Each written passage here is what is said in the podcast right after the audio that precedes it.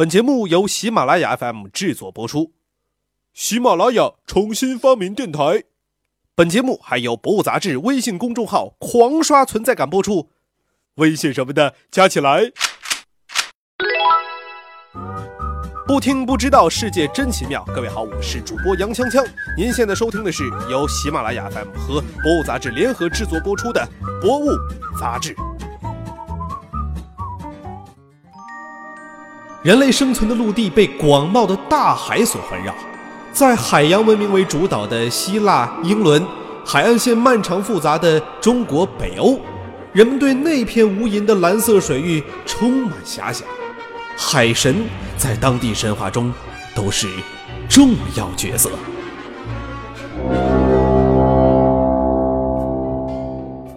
这一期啊，咱们继续来聊一聊海神啊，当然不聊外国海神了，聊一聊咱们中国海神啊。在咱们中国最有名的海神，那就莫过于四海龙王了。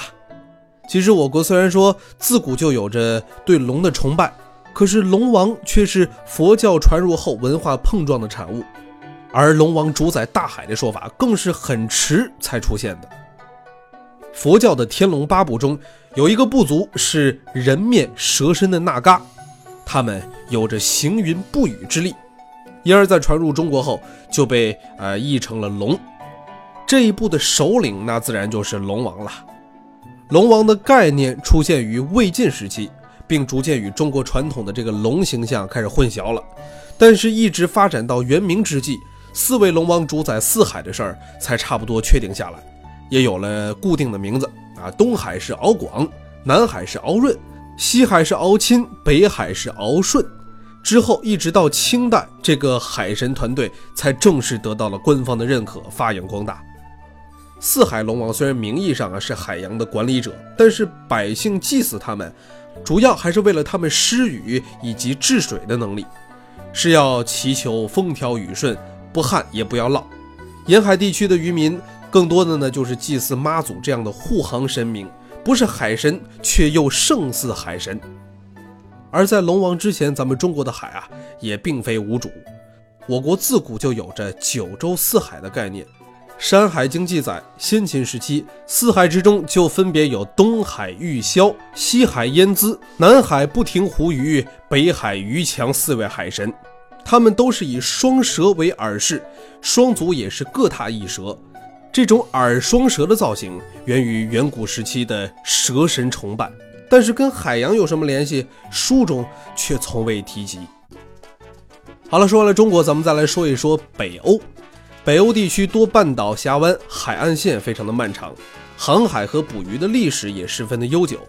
在北欧神话之中，大海被按照深浅划分，分归为两位海神主宰。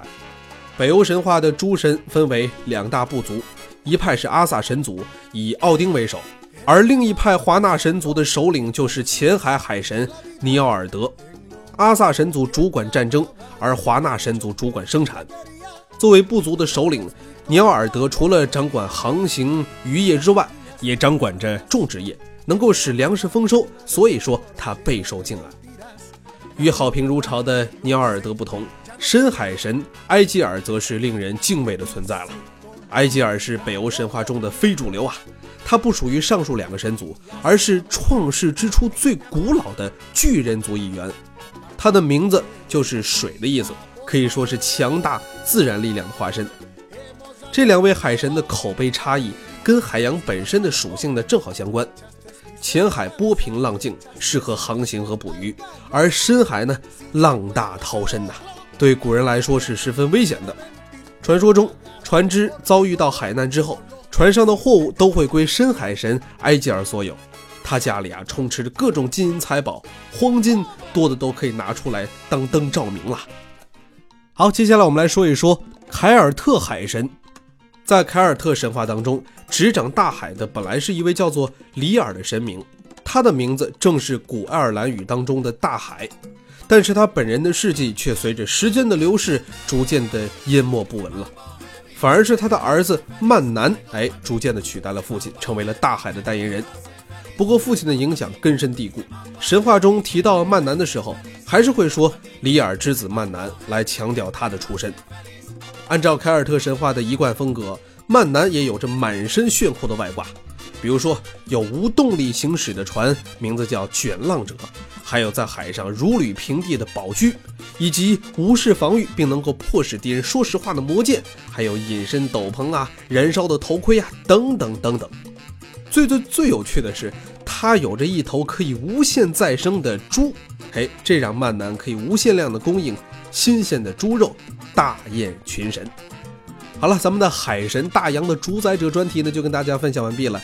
想了解更多精彩内容，可以下载喜马拉雅手机 app，关注《博物杂志》，也可以微信搜索《博物杂志》官方微信。我是杨锵锵，我们下期再见。